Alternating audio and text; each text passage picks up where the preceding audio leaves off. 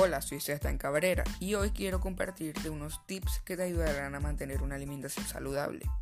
Pero, ¿en qué consiste una alimentación saludable? Una alimentación saludable consiste en ingerir una variedad de alimentos que te brinden los nutrientes que necesitas para mantenerte sano, sentirte bien y tener energía. Estos nutrientes incluyen las proteínas, los carbohidratos, las grasas, el agua, las vitaminas y los minerales. Y recuerda, la nutrición es importante para todos. Ahora, ¿cómo podemos mantener una alimentación saludable? Lo primero que debes hacer es seleccionar una variedad de alimentos en cantidades adecuadas para mantener un peso saludable.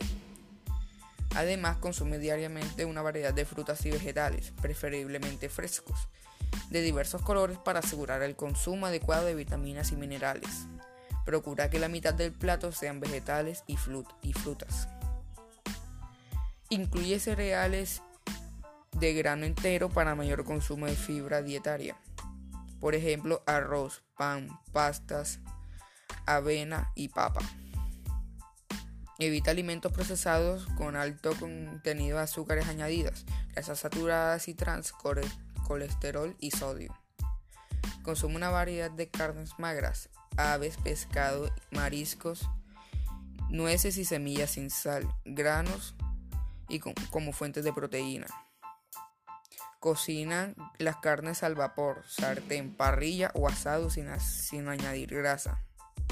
Utiliza poca sal al cocinar y prefiere condimentos naturales para darle sabor a tus comidas, en lugar de condimentos altos en sodio. Consume productos lácteos bajos en grasa o sin grasa, como leche, yogur, queso y bebidas de soya fortificada. Si no toleras la lactosa, puedes sustituir por productos libres de lactosa. Elige el agua como primera opción de bebida para acompañar las comidas. Toma agua durante todo el día, en especial si realizas ejercicio, trabajas al aire libre o vives en ambientes calurosos o húmedos.